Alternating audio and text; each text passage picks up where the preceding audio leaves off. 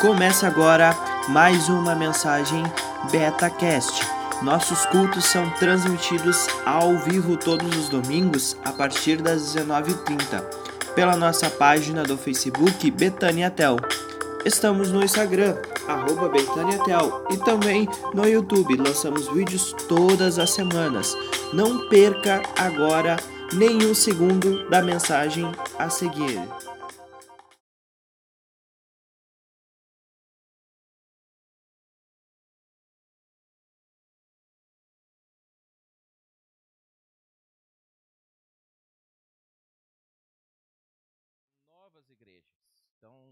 Passamos em 310 reais, né? Aquilo que seria o nosso, nosso limite, vamos dizer assim. Então, isso é uma coisa muito bacana. Uh, já depositamos, e uma coisa que me deixa muito feliz é que uma das igrejas, obrigado, que a gente é, hoje está apoiando na plantação, que a gente pode dizer que nós estamos participando diretamente na plantação, tanto financeiramente quanto dando apoio uh, logístico, apoio é, de instrução, de estruturação e etc., vai ter o seu culto inaugural no dia 23 de setembro, que é a igreja de Petrolina. Então, a primeira igreja plantada pelo projeto Novas Igrejas, uma igreja que começou do zero, né? E o pastor Felipe, que é um dos que a gente ora por eles, vocês que participam do cultivo, volta e meia oram é, por ele em alguma, alguma circunstância, ele fez essa plantação, seguiu passo a passo e dia 23 vai, de setembro eles vão ter o primeiro culto público, né? O culto que vai ser aberto para a comunidade e aí a igreja passa para uma nova fase na plantação dela. Eu acho que isso é motivo de muita alegria, né? Quando a gente pensa naquilo que nós, como igreja aqui em São Leopoldo, amamos, né? Plantação de igreja é uma das coisas que faz parte da nossa visão, faz parte da, do nosso DNA, daquilo que, que nós entendemos que somos chamados para fazer. É muito bacana a gente poder participar diretamente, a gente vê isso acontecendo. Continuem orando por ele, continuem a, a, a, pedindo a Deus que dê sabedoria, que dê direcionamento, porque são várias fases, né? E as fases, às vezes, elas, as transições de fase, elas são um pouco complicadas. E eles vão ter essa transição. É uma vitória para eles, para nós também, para nós localmente, para nós como denominação, e um novo desafio. Nós estamos aqui no nosso próximo desafio, né? A gente também está caminhando dentro dos nossos dos nossos passos. O nosso próximo desafio é fazer a mudança, é a gente poder ir para um lugar maior, um lugar onde a gente vai ter mais espaço, vai ter mais salas, vai poder reativar o nosso seminário teológico e, e tem mais espaço também interno para ter o culto e caber mais gente e a gente poder alcançar mais e mais pessoas com isso que a gente está fazendo. E uma das, a outra notícia boa é que nós conseguimos, eu estava em Curitiba na semana passada, na reunião da, do Nacional da Betânia, e nós conseguimos a aprovação de uma verba de 60 mil reais para a gente poder fazer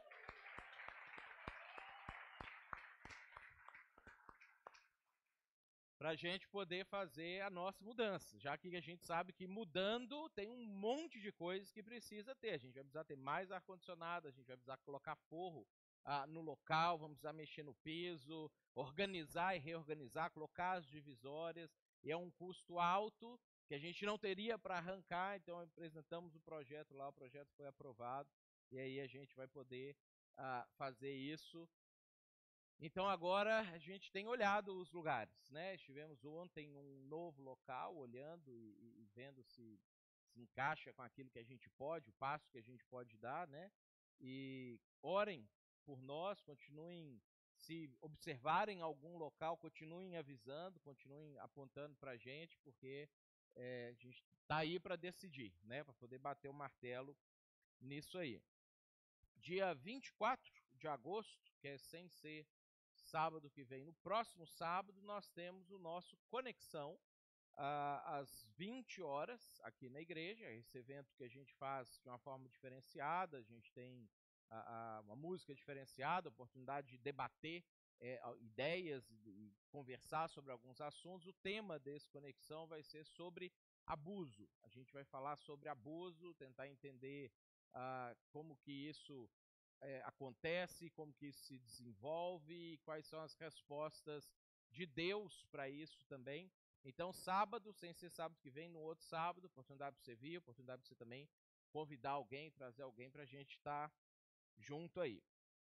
Hoje nós temos como tema, como fundo de reflexão, né, essa ideia que está colocada lá no livro de Daniel, no capítulo 5, para a gente pensar um pouco sobre um espírito excelente. O que, que é um espírito excelente? Como nós podemos ter, ou como nós podemos desenvolver um espírito excelente?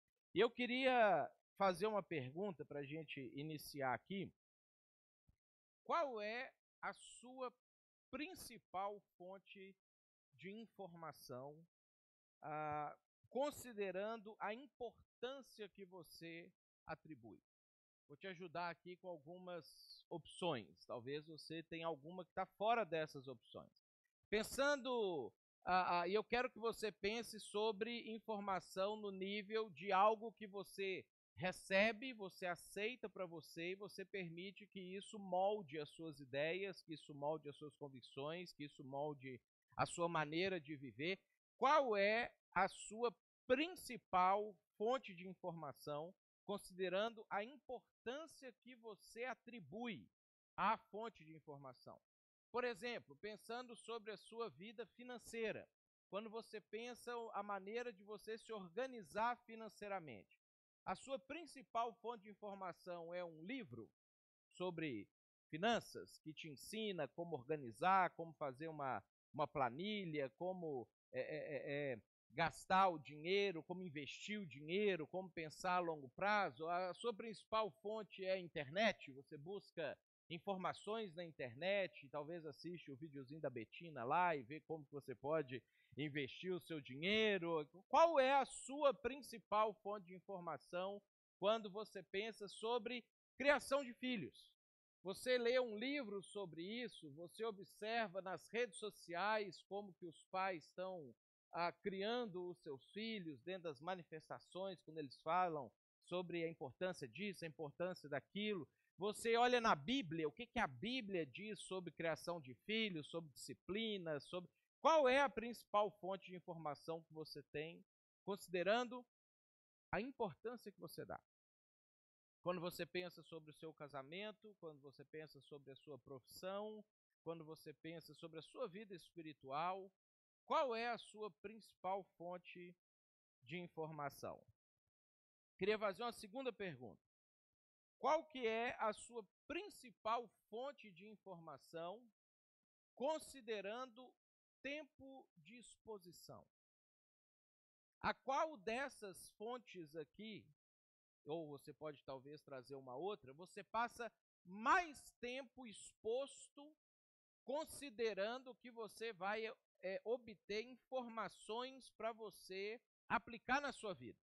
Então, por exemplo, talvez você, obviamente, a maior parte de nós passa mais tempo no trabalho, né? Mas nem sempre o trabalho é uma fonte de informação para nós. Você vai lá e você executa tarefas, você trabalha, você tem interações, mas a gente não necessariamente do trabalho tira fontes de informação ou de convicções para a vida da gente. Então, pensando em tempo de exposição, qual dessas aqui é a que você passa mais tempo exposto a? Terceira pergunta. A resposta que você deu primeiro e a resposta que você deu segundo é a mesma? Porque às vezes não é. Às vezes a gente atribui importância a uma fonte de informação, mas a gente passa mais tempo exposto a outra fonte de informação. Ah, talvez, quando a gente pensa a partir de uma mentalidade cristã, a gente considera a Bíblia como uma fonte de informação importante. Não necessariamente a gente passa mais tempo exposto a conceitos bíblicos do que, por exemplo, assistindo televisão. Ou talvez a gente considera o cultivo a nossa principal fonte de informação, porque lá ah, você tem informações, a, a, alguém que te orienta, você pode perguntar, você pode tirar as suas dúvidas, talvez coisas que você nem pode fazer aqui na igreja, no culto, e aí você pensa, não, lá é uma boa fonte de informação, mas pode ser que você passa mais tempo acessando redes sociais. e se informando pelas redes sociais. Fato é que as nossas convicções, elas são formadas por repetições.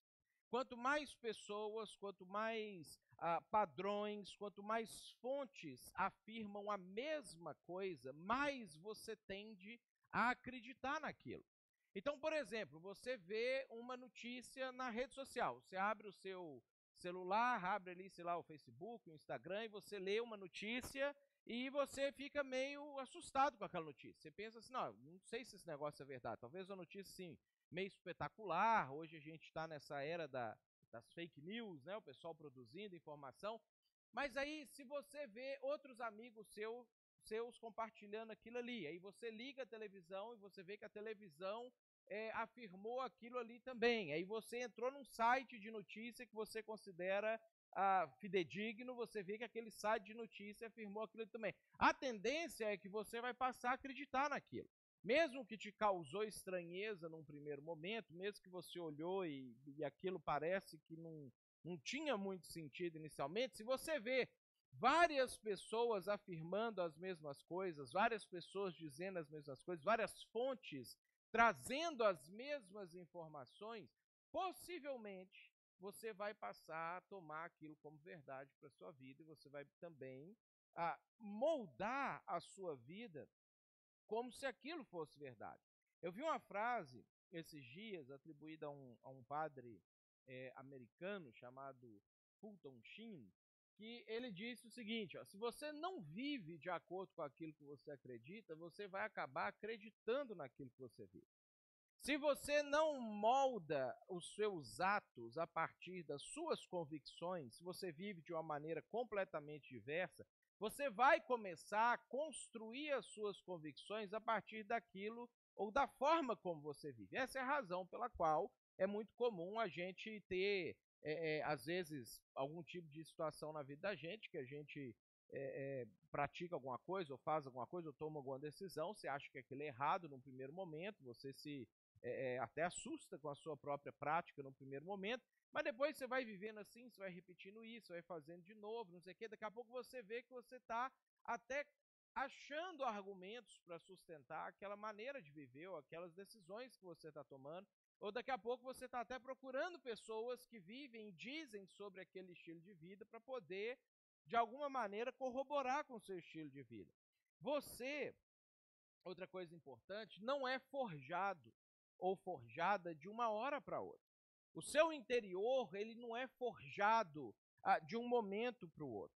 Ah, eu estava vendo ah, ah esses eventos que agora está muito em, em, voga, né, desses coaching moderno, essas ah, ah, faz o curso, vai para um local, fica numa imersão ali de três dias, aí você tem ali uma motivação, não sei o quê. Isso está muito é, é, é muito comum agora principalmente entre empresários. Né? A gente passou por uma situação no Brasil de crise, ah, isso de certa forma abriu espaço para as pessoas procurarem se reanimarem ou voltarem a acreditar que é possível empreender, que é possível ah, fazer alguma coisa diferente, que é possível voltar a ganhar dinheiro ou voltar a se organizar. E aí, por conta disso, surgiu espaço para esse pessoal ah, que faz essas motivações, etc. E eu estava observando que agora a gente já está enfrentando essa meia temporada de muitas pessoas terem feito ou terem participado de eventos de coaching. O que a gente observa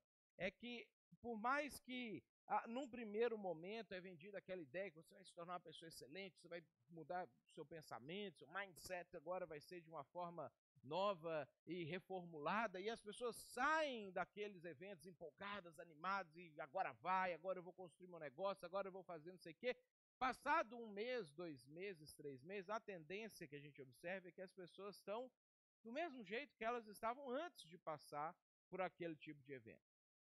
Quem for a cristão há mais tempo, evangélico há mais tempo, vai lembrar de um movimento que teve, ainda existe em alguns lugares, mas já não está tão famoso mais, a, que era o movimento G12, que aconteceu no Brasil. Aqui no Rio Grande do Sul, acho que teve um pouco menos de impacto do que teve lá em Minas Gerais, mas eu sei que teve isso aqui também, que tinha um pré-encontro, encontro, pós-encontro, onde as pessoas elas iam para um evento de três dias e ficavam imersas lá e ouvia falar da Bíblia, de Jesus, de pecados, e as pessoas faziam compromisso, elas saíam de lá assim santas, elas apontavam o dedo para a gente, e a gente era até um pecador, porque não estava né, respirando Jesus daquele jeito que estava, não sei o quê. Passado dois, três meses, e aí esses eventos acabaram perdendo força por causa disso, você observava que a pessoa voltava ao, ao mesmo a, estágio anterior.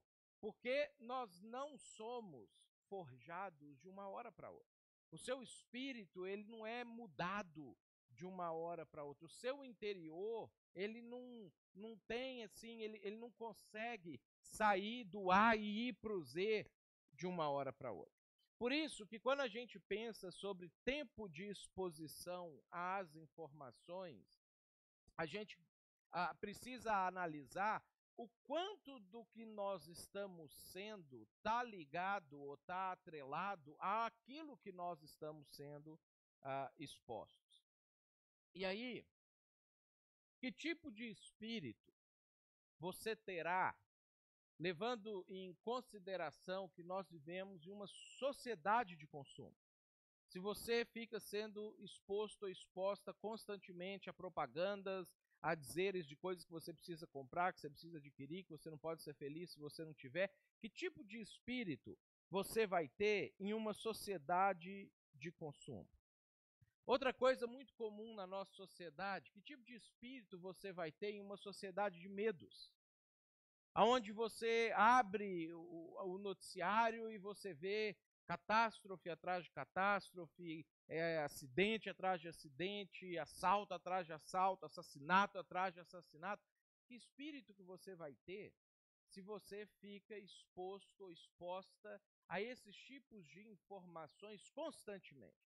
Parece até que todos os dias pessoas da nossa volta estão passando por situações, a gente é o próximo. Isso vai acontecer com a gente a qualquer momento. Ou que tipo de espírito você terá em uma sociedade erotizada? Em uma sociedade onde o, o, o sexo, a insinuação ao sexo livre, ele está presente em praticamente todos os lugares. Você abre o seu provedor de internet para você navegar e você tem alguma informação de erotização, você abre o, o, o Facebook e aí você tem pessoas tentando convencer que a gente precisa viver é, é, livremente na nossa sexualidade, e aí a gente vai vendo é, o tempo inteiro apelos e mais apelos para que a gente é, é, idolatre o sexo como se fosse um deus. A gente estava tava conversando ah, com. Não lembro com quem agora, mas recentemente sobre essa coisa de pecados que a gente às vezes pensa assim: não, isso aqui eu consigo abandonar, mas isso aqui eu não vou conseguir viver sem de jeito nenhum. Sexo na nossa sociedade hoje foi elevado à categoria de Deus, de forma que a gente acredita que é impossível viver uma vida sem isso. Que tipo de espírito você vai ter numa sociedade erotizada? Que tipo de espírito você vai ter em uma sociedade individualista?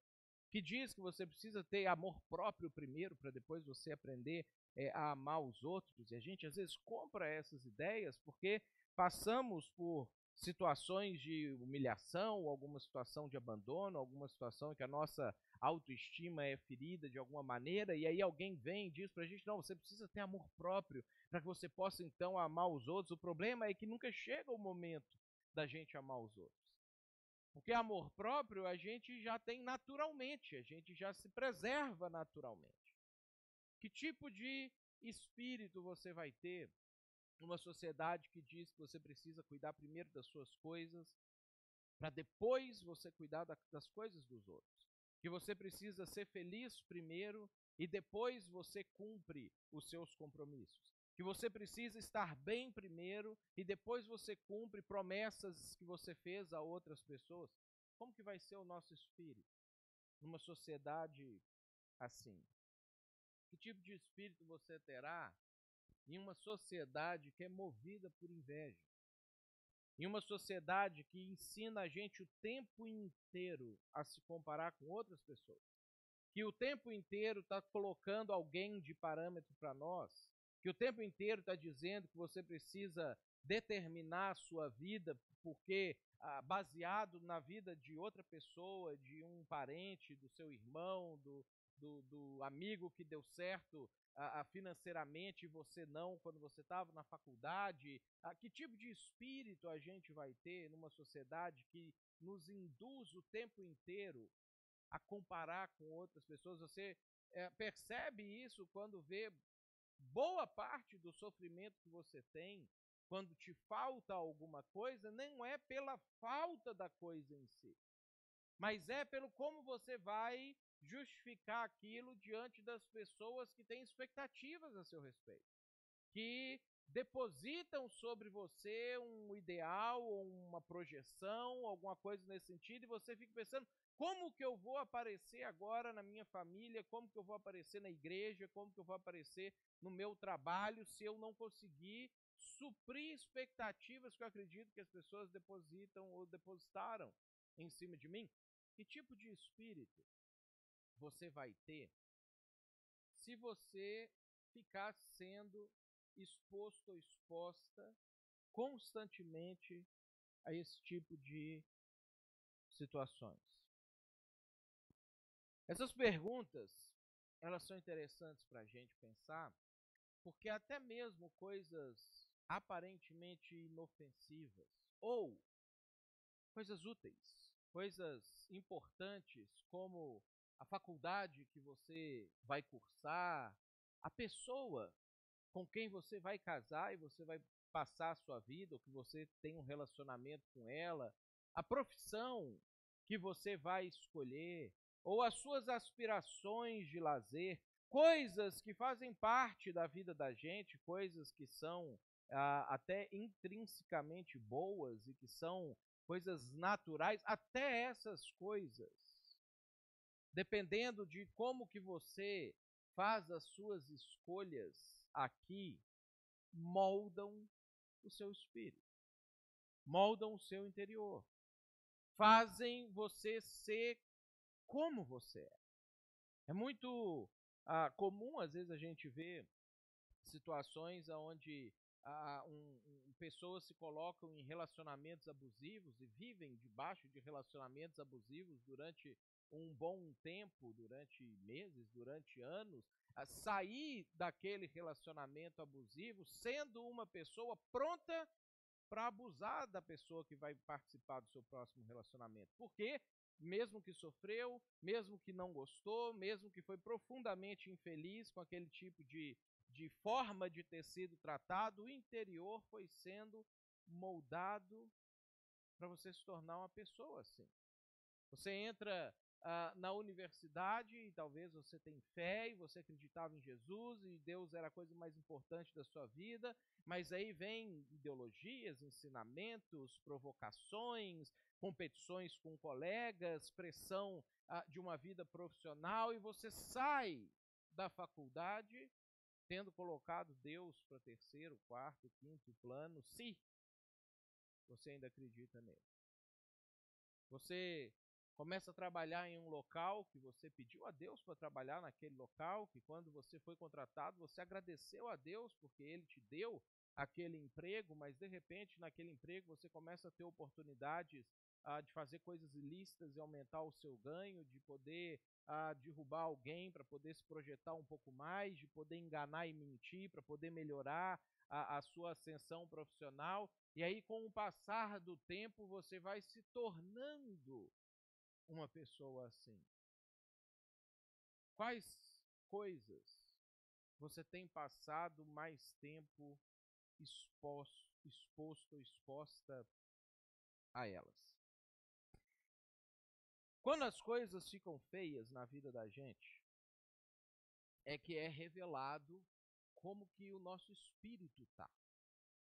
Então você vai vivendo a sua vida, você vai tomando as suas decisões, você vai ah, às vezes até no automático fazendo aquilo que tem que fazer e você surge um momento difícil na sua vida. Então uma catástrofe acontece, uma doença acontece, uma quebra de um relacionamento acontece, você perde a, a, um, um, parente, um filho, um pai, uma pessoa querida, você sofre um revés financeiro drástico, como que você reage quando essas coisas acontecem? Habitualmente, são em momentos assim que a gente consegue ver como que o nosso espírito está.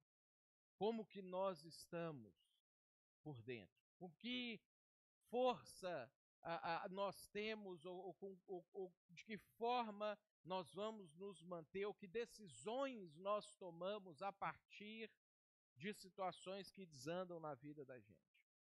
Na Bíblia, nós temos inúmeros relatos de pessoas que, de uma hora para outra, as coisas ficaram feias de verdade. Eles estavam vivendo uma vida normal e, de repente, desandou tudo. Né? O Bruno, a semana passada, retomou uma parte da, da série que ele estava pregando, falando sobre a vida de José, é um exemplo disso, de uma pessoa que estava indo tudo bem, tudo legal, tinha projetado já toda a sua vida para frente, e de repente tudo desandou. E nós temos vários outros exemplos de pessoas na Bíblia que passaram por esse tipo de situação. Ah, e isso é interessante porque isso é a vida. Isso não é uma coisa que aconteceu com aquele personagem bíblico. Isso é o que acontece com a vida da gente. Isso é o que acontece comigo com você. Isso é o que, se você viver longos anos aqui na Terra, você vai experimentar algumas vezes na sua vida, porque isso é normal. Apesar de que nós dificilmente nos preparamos adequadamente para esse tipo de situação. E, e nessas histórias que Deus ah, selecionou para que ficassem registradas como exemplo para nós, nós vemos as mais diversas reações. Nós vemos pessoas que estavam firmes com Deus, de repente as coisas desandam elas quebram e elas desandam. Nós vemos pessoas que passam por um baixo e depois se recuperam. Ah, e nós vemos também pessoas que, mesmo passando por situações catastróficas na vida, conseguem manter uma estabilidade e conseguem se manter com um espírito excelente, com um espírito inabalável. Conseguem se manter como se nada tivesse acontecido do lado de fora, porque do lado de dentro elas conseguiram, antes das coisas ruins acontecerem, se organizar de tal forma que o que viesse do lado de fora não ia mexer ou mudar dentro delas. Uma dessas pessoas é Daniel. Daniel é um personagem bíblico, um profeta do Antigo Testamento, e ele tinha aproximadamente 70 anos de idade, entre 70 e 80 anos de idade, quando o rei da Babilônia, que era a cidade que ele estava morando nessa época, resolveu dar uma festa. Ele era uma espécie de um rei é, é, é, interino, assim, como nomeado, vamos dizer. Ele não era o rei de tudo, mas ele era o rei da Babilônia e da região administrativa que a da Babilônia ah, se compunha. E ele resolveu dar uma festa. E ele estava ali celebrando naquela festa e ele teve uma ideia que na hora ele achou que era uma ideia brilhante, né? Mas que foi a maior estupidez que ele fez na vida dele. Ele falou assim: vamos pegar os utensílios do templo do Deus dos judeus para a gente tomar o nosso vinho e comer as nossas comidas aqui agora. Porque a Babilônia, alguns anos antes, uns 50 anos antes desse episódio, a, o rei Nabucodonosor ele tinha invadido a cidade de Jerusalém, ele tinha destruído o templo dos judeus, ele pegou todos os utensílios do templo que eram consagrados a Deus e levou para a Babilônia. Só que eles ficavam guardadinhos num lugar, eles tinham um certo respeito por aquilo ali, porque sabiam que era uma coisa consagrada a Deus. Aí esse rei, chamado Belsazar, ele teve a ideia de profanar os utensílios do templo. Então ele manda trazer os, os as taças, pratos, coisas que eram consagradas a Deus dentro do templo, e traz para aquela festa, aquele uh, bacanal que ele estava promovendo ali, junto com os outros que se encontravam ali, e aí aconteceu um negócio diferente. Eles estavam lá celebrando, celebrando, celebrando, de repente apareceu uma mão. Uma mão gigante. E começou a escrever na parede e desenhou quatro palavras em aramaico na parede. E quando o rei e todo mundo que estava olhando para aquilo ali olhou para aquela escrita na parede milagrosa que surgiu ali, obviamente, como qualquer um de nós ficaria, eles ficaram apavorados. A festa acabou. Para a música, para a bebedeira, guarda as coisas. E eles começaram, eles conseguiam ler as palavras, palavra mene, mene, tekel, parsim, mas eles não sabiam o que significavam essas palavras. E eles foram entrando em pânico, porque coisa boa não vai ser, né? Ninguém enfia uma mão gigante dentro de um lugar, escreve uma coisa e some, e isso vai ser um negócio legal uh, para a galera que está lá assistindo. E aí eles começam a perguntar quem que vai ensinar isso, quem que vai ensinar isso para nós, quem vai explicar isso para nós. E aí a mãe do rei chama o rei e fala assim: "Rei, calma". E aí lá no capítulo 5 de Daniel a gente tem a frase ou a conversa da mãe com o rei. Olha só, a rainha mãe por causa do que havia acontecido ao rei e aos seus grandes, entrou na casa do banquete e disse: Ó oh, rei, vive eternamente. Não se turvem os teus pensamentos, nem se mude o teu semblante, porque estavam apavorados. Aí ela veio com aquela, aquelas pessoas que vão dar ânimo, né? Que também não tem a menor ideia do que, que vai acontecer, acha que não, vai dar tudo certo, fica tranquilo, Deus já entrou com a vitória e não sei o que. A rainha entrou com essa ideia para ele. Não não perturbe nem mude o teu semblante. Fica tranquilo, vai dar tudo certo. Há no teu reino um homem que tem o espírito dos deuses santos. Nos dias de teu pai, se achou nele luz, inteligência e sabedoria, como a sabedoria dos deuses. Teu pai, o rei Nabucodonosor, que não era o pai diretamente dele, era um antecessor dele, mas era tipo o patriarca da Babilônia, mesmo que ele já tinha morrido, Sim, o teu pai, ó rei, o constituiu chefe dos magos, dos encantadores, dos caldeus, dos feiticeiros, porquanto espírito excelente. E eu acho essa expressão fantástica aqui nessa passagem. Espírito excelente. Conhecimento e inteligência, interpretação de sonhos, declaração de enigmas, solução de casos difíceis se acharam nesse Daniel. A quem o rei pusera o nome de Beltesazar, Chame-se, pois, Daniel, e ele dará a interpretação. Quando a coisa desandou no palácio, alguém que conhecia Daniel chegou e falou assim: Nós precisamos chamar essa pessoa aqui, porque ele tem um espírito excelente. Ele é diferente.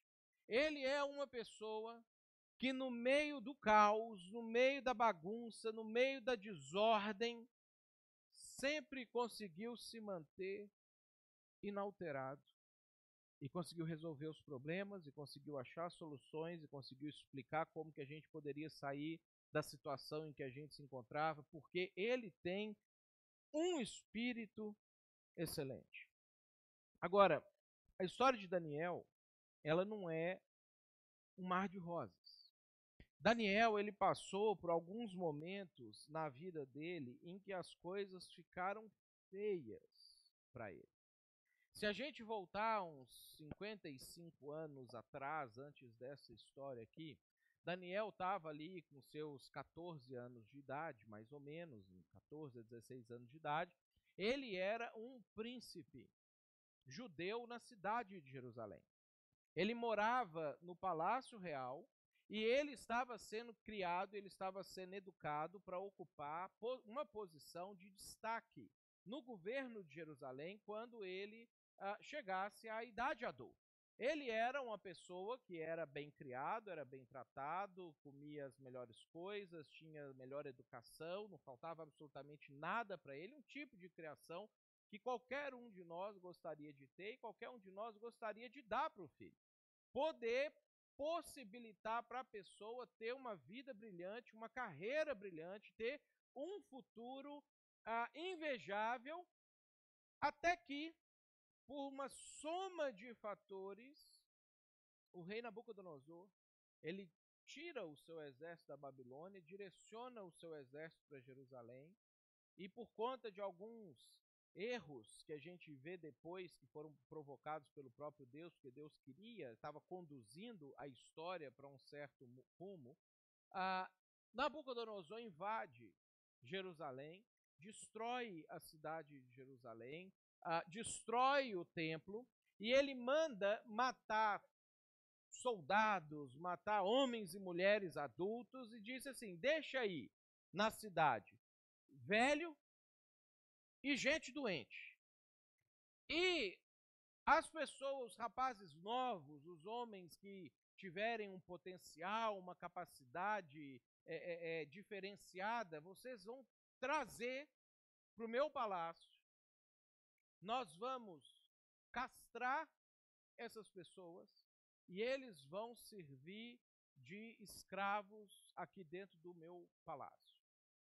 E aí, Daniel, que tinha um futuro brilhante pela frente, se vê amarrado, tem os seus pais e parentes e familiares assassinados, e ele e alguns amigos deles são levados para a Babilônia, chegam na Babilônia e passam por um processo que é hoje para nós é uma coisa até impensável, mas um processo comum naquela época para povos que eram dominados, que é um processo de castração, um processo da onde o sujeito se tornava eunuco para que ele pudesse servir no palácio sem oferecer riscos para o rei, já que o rei mantinha um harém dentro do seu palácio. E ele não podia correr o risco de um daqueles escravos ter um filho bastardo ali que pudesse, de alguma maneira, herdar alguma coisa do rei. Imagina a cabeça de Daniel. Imagina a frustração de Daniel. É algo que eu acredito que faria com que qualquer pessoa normal se quebrasse por dentro, se destruísse por dentro. Porque por situações às vezes menores do que essas, a gente desaba na vida da gente. A gente desmorona na vida da gente. E entre essa sequência de acontecimentos e a fala da mãe do rei, que a gente leu agora há pouco, Daniel passou de um escravo eunuco uma das três pessoas mais importantes do mundo da época que ele estava vivendo já que ele chegou a se tornar a terceira pessoa mais importante do maior império que existia. E a gente sabe que Daniel é muito mais importante do que os outros dois, porque a gente está falando dele hoje, 2.600 anos depois. E eu acho que ninguém nunca se sentiu inspirado pela vida de Nabucodonosor, e a gente nem sabe o nome do segundo lugar dessa lista de pessoas mais importantes. O que, que aconteceu para que Daniel pudesse sair dessa posição de desastre, essa posição que qualquer pessoa que olhasse de fora falasse assim, a vida dessa pessoa acabou, né? não, não tem mais, é, terminou, não tem como a gente esperar mais nada, que talvez ele poderia ter esse tipo de pensamento a seu próprio respeito, e ele conseguisse chegar nessa outra posição. Isso aconteceu porque Davi tinha um espírito excelente.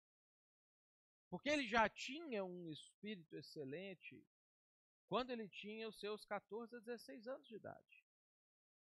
Isso aconteceu porque Davi já tinha no interior dele Daniel, falei Davi, Davi.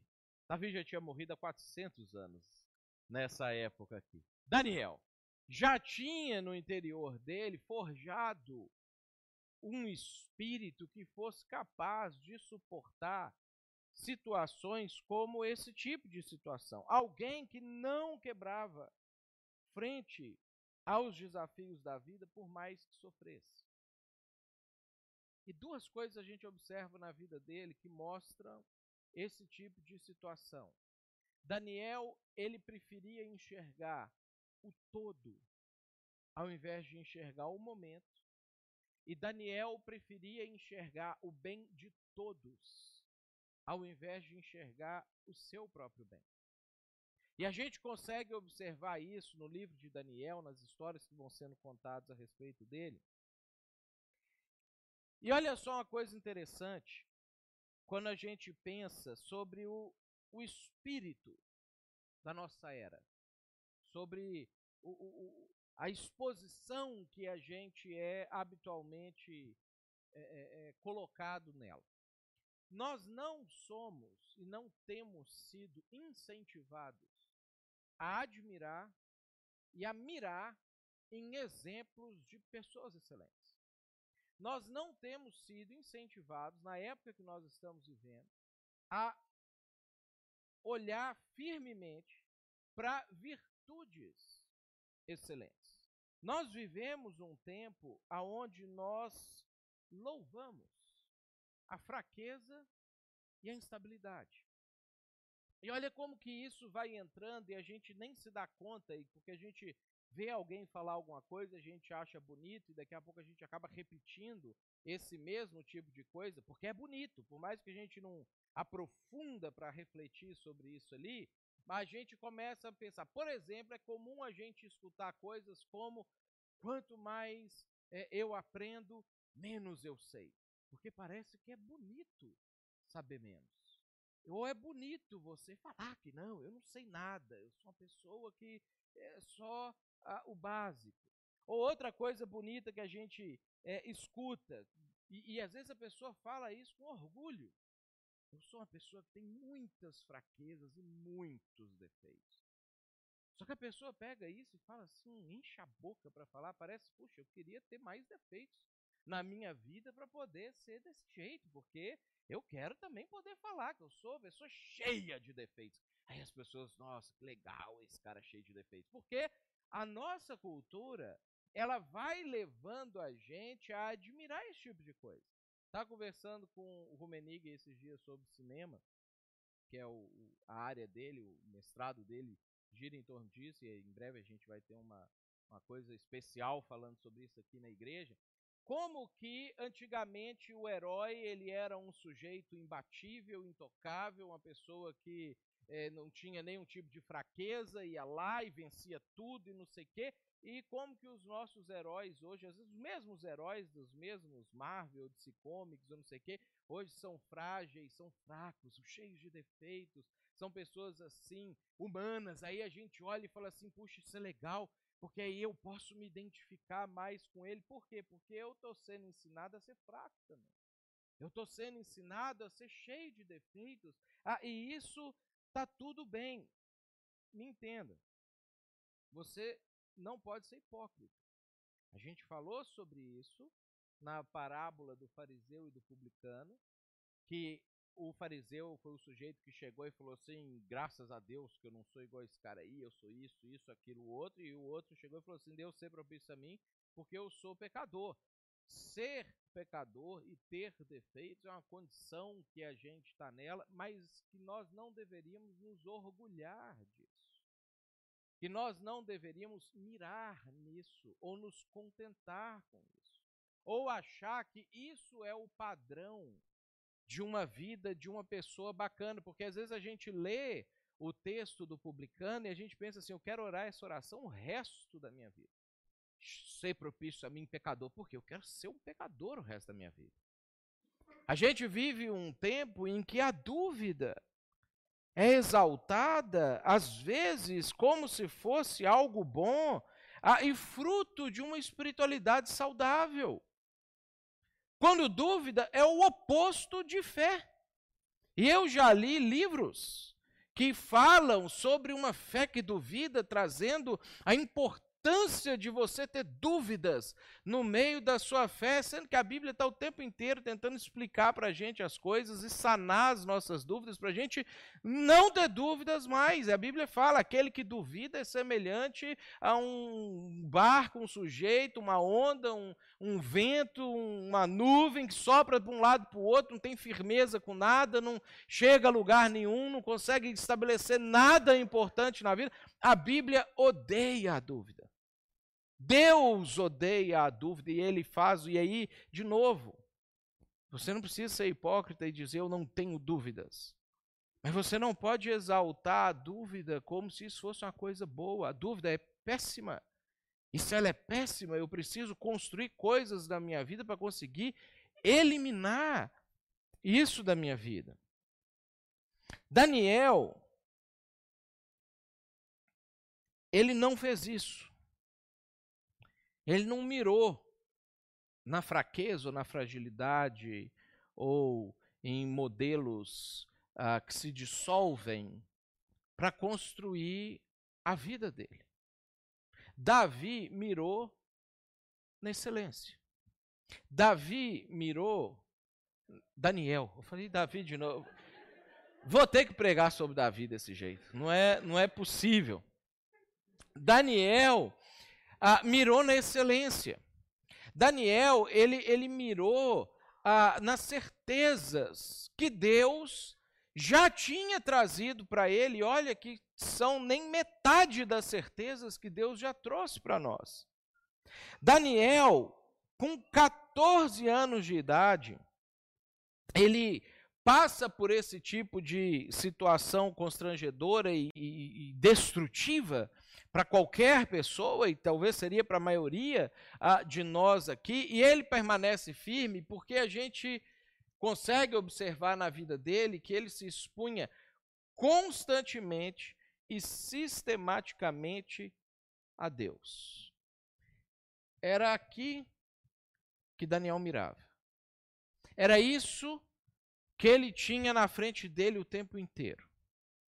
Esse era o padrão sobre o qual ele já estava construindo a vida dele antes de passar por todo o problema, todo o caos que ele passou. Olha só o que que se diz de Daniel quando ele tinha ali os seus 14 a 16 anos de idade. Ele entra no palácio da Babilônia, ele passa pelo procedimento de castração, que na época era um procedimento também muito mais brutal do que seria hoje se a gente fizesse, porque eles não tinham anestesia, eles não tinham é, é, higienização para os instrumentos que, que cortava né, o, a bolsa escrotal lá para tirar os testículos do sujeito fora, e a castração era assim: arrancava o troço fora, enfiava um ferro quente para queimar e parar de sangrar, e deixa a pessoa recuperar. Morria um monte de gente nesses tipos de procedimento, pegava infecção e dava uma série de problemas, porque o pessoal nem sabia que existia bactéria, esse tipo de coisa que a gente hoje tem consciência que existe.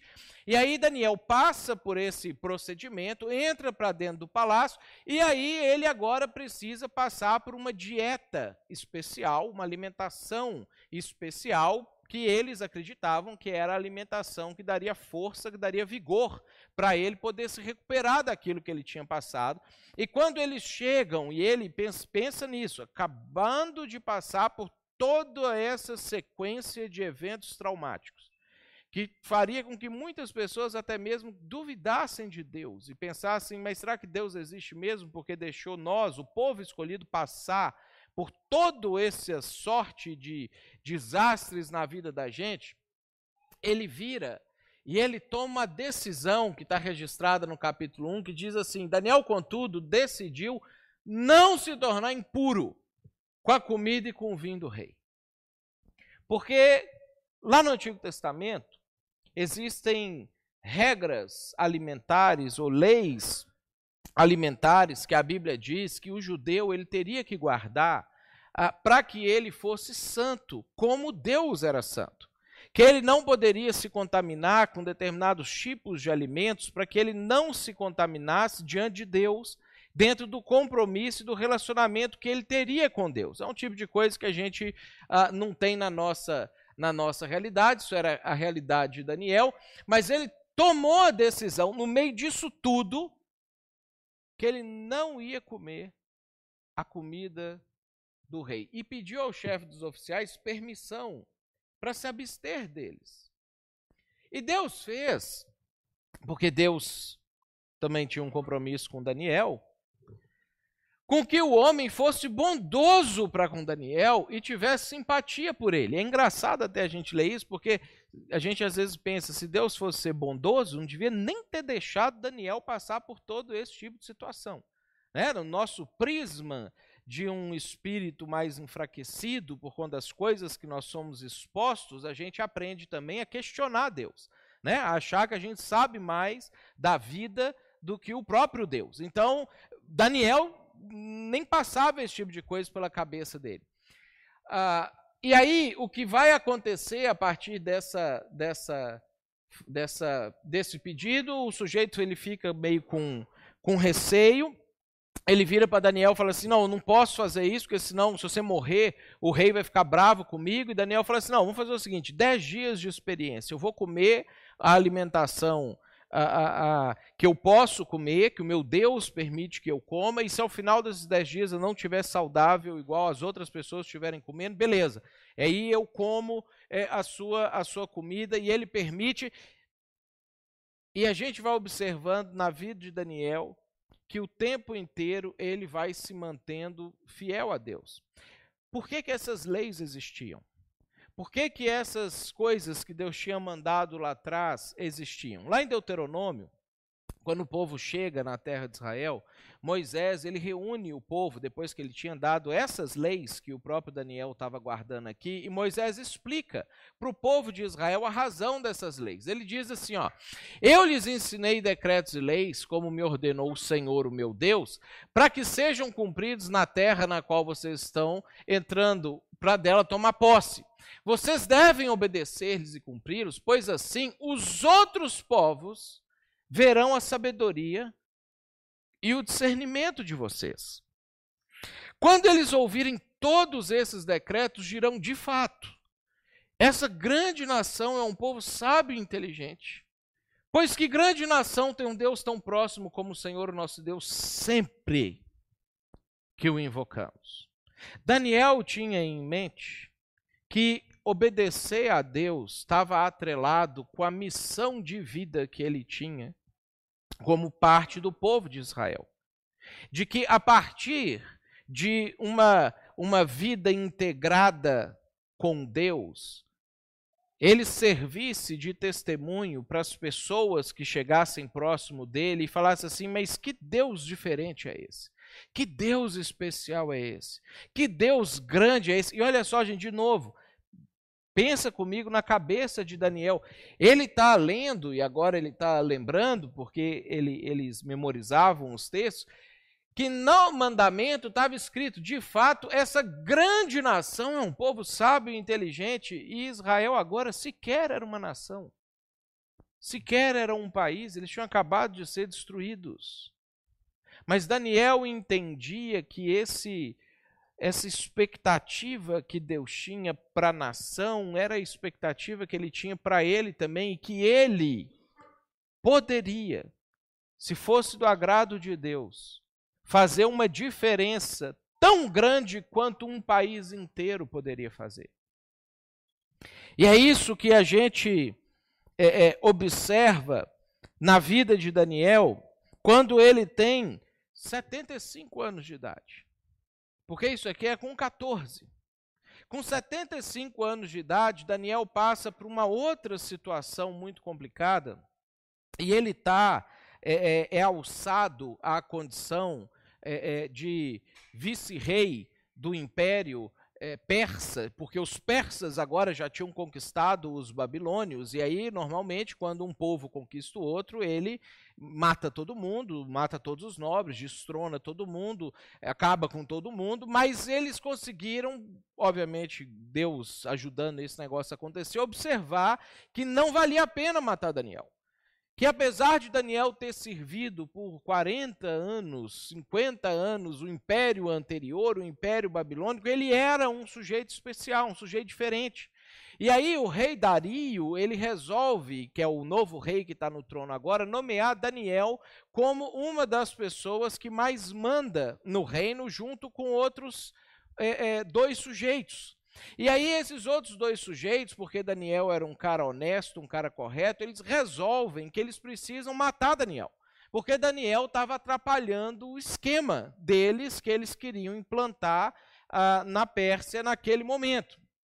E aí a gente tem o relato do que, que acontece nesse, nessa situação. Diante disso, os supervisores e os sátrapas, é o nome que eles davam para os governadores de província naquela época, procuraram motivos para acusar Daniel em sua administração governamental. Mas nada conseguiram. Não puderam achar falta alguma nele, pois ele era fiel, não era desonesto e nem negligente. Ele era um, eles estão tentando procurar, tentando achar um jeito, porque se eles conseguissem pegar Daniel em corrupção, acusava ele, executava ele, aí eles estavam livres para alguma coisa. E aí eles têm uma ideia brilhante. Finalmente, esses homens disseram: jamais encontraremos algum motivo para acusar esse Daniel, a menos que seja algo relacionado com a lei do Deus dele. E aí eles observaram a vida de Daniel, que Daniel era uma pessoa que continuou a vida inteira se expondo constantemente e sistematicamente a Deus. Daniel, com 75 anos de idade, mantinha dentro das suas rotinas um costume de orar três vezes por dia ajoelhado, voltado para a cidade de Jerusalém, na esperança, orando pela cidade, orando para que Deus restaurasse a cidade, orando para que Deus o abençoasse no meio ah, dos babilônios e dos persas, da maneira como ele, quando tinha ali os seus 10, 12 anos de idade, aprendeu com Jeremias, que disse para eles: não resistam, vão para a Babilônia e sejam bênção naquele lugar, e abençoem aquele país, porque a bênção daquele país vai ser a bênção da vida de vocês. Daniel com essa rotina de vida, abre uma margem para uma ideia desse pessoal, desses governadores, desses sátrapas, e eles resolvem chegar no rei é, Dario e fala assim: Rei, nós tivemos uma ideia fantástica. Nós queremos louvar a sua magnificência. Nós queremos exaltar o Senhor Rei acima de todas as coisas. Porque naquela época os reis eles tinham o hábito de serem megalomaníacos, né? Eles também achavam que eles eram divindades, que eles eram pessoas inspiradas, que as pessoas deveriam orar é, para eles também. E aí eles falam para o rei assim: nossa ideia, rei, é que, porque nós te amamos muito e queremos te honrar muito, é que por 30 dias seja baixado um decreto que nenhuma pessoa no reino faça nenhum tipo de oração a nenhum Deus que não o Senhor Rei. E aí o rei ficou feliz com a ideia né? Falou assim: é, era isso que estava faltando no meu reino, né? Agora eu serei de fato rei sobre todos. Esses caras me amam mesmo. E aí o rei tchap, baixou o decreto. E olha o que a Bíblia fala que aconteceu com Daniel. Quando Daniel soube que o decreto tinha sido publicado, ele foi para casa, foi para o seu quarto no andar de cima, onde as janelas davam para Jerusalém, três vezes por dia ele se ajoelhava e orava, agradecendo ao seu Deus, como costumava fazer. Na sequência, isso dá um problema e Deus depois ajuda ele lá no problema, que é a história de Daniel na cova dos leões. Mas olha só, Daniel ele tinha um espírito excelente porque ele se expunha constantemente e sistematicamente a Deus. Ele fez isso na sua infância, na sua adolescência, quando ele se expunha à palavra de Deus, quando ele se expunha à lei de Deus, quando ele ouvia os profetas de Deus, quando ele resolveu que ele iria aplicar absolutamente tudo que Deus tinha dito para as pessoas na vida dele, e ele continua fazendo isso ao longo da sua vida inteira, orando a Deus, buscando a Deus, se consagrando a Deus, se aperfeiçoando diante de Deus. Por isso, ele tinha um espírito excelente. Por isso, ele era uma pessoa que não mirava a fraqueza como uma virtude. Por isso, ele era uma pessoa que conseguia não quebrar, não importa que tipo de situação adversa ele se colocava. Porque um espírito excelente é fruto de exposição constante e sistemática a Deus. É assim que a gente consegue forjar o nosso interior de uma forma que ele não quebre, de uma forma que não importa o que acontece do lado de fora, do lado de dentro, a gente consegue se manter firme.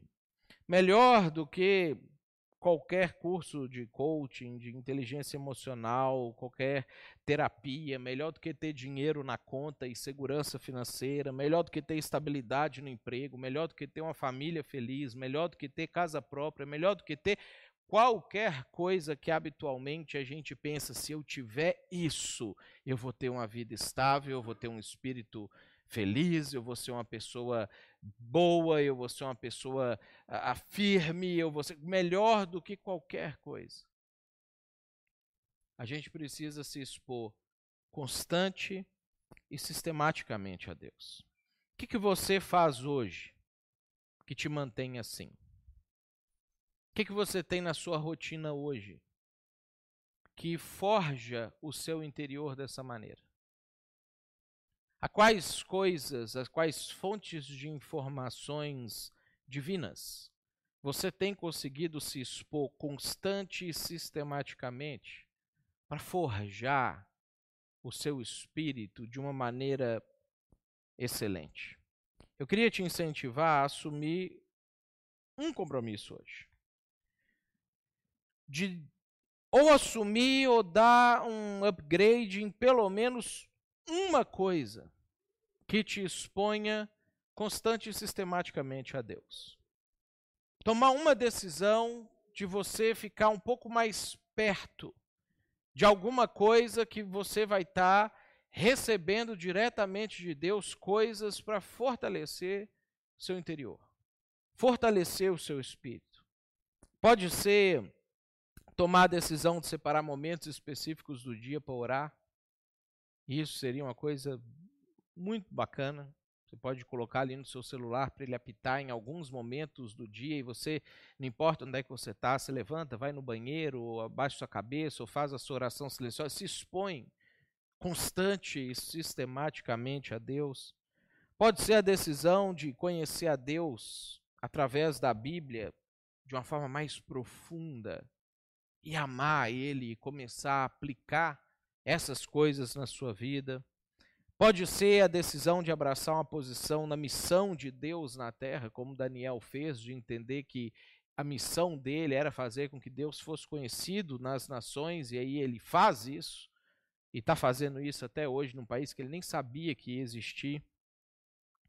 Imagine como que seria a sua vida se nada mais abalasse você, se nada mais mexesse com você se você não tivesse mais baixos na sua vida, se você conseguisse ter uma vida constantemente em progressão, crescendo, uma vida firme, se você pudesse servir de amparo para qualquer problema e desastre na vida de qualquer pessoa, como aconteceu com Daniel, quando o troço desandou no palácio, a gente precisa chamar Daniel, porque ele pode resolver o nosso problema se você se tornasse essa pessoa. Se você virasse essa pessoa para sua família, para seus amigos, para as pessoas do seu trabalho, para sua igreja, para sua comunidade, para nossa região, o que, que você poderia fazer hoje para aumentar a sua exposição sistemática e constante a Deus para que você pudesse ter um espírito excelente? Eu queria que essa fosse a nossa a nossa reflexão e a nossa meditação e o nosso compromisso nesse momento que a gente vai tomar a ceia juntos. Enquanto os músicos, os diáconos vêm aqui à frente, a Bíblia nos ensina a nós examinarmos a nós mesmos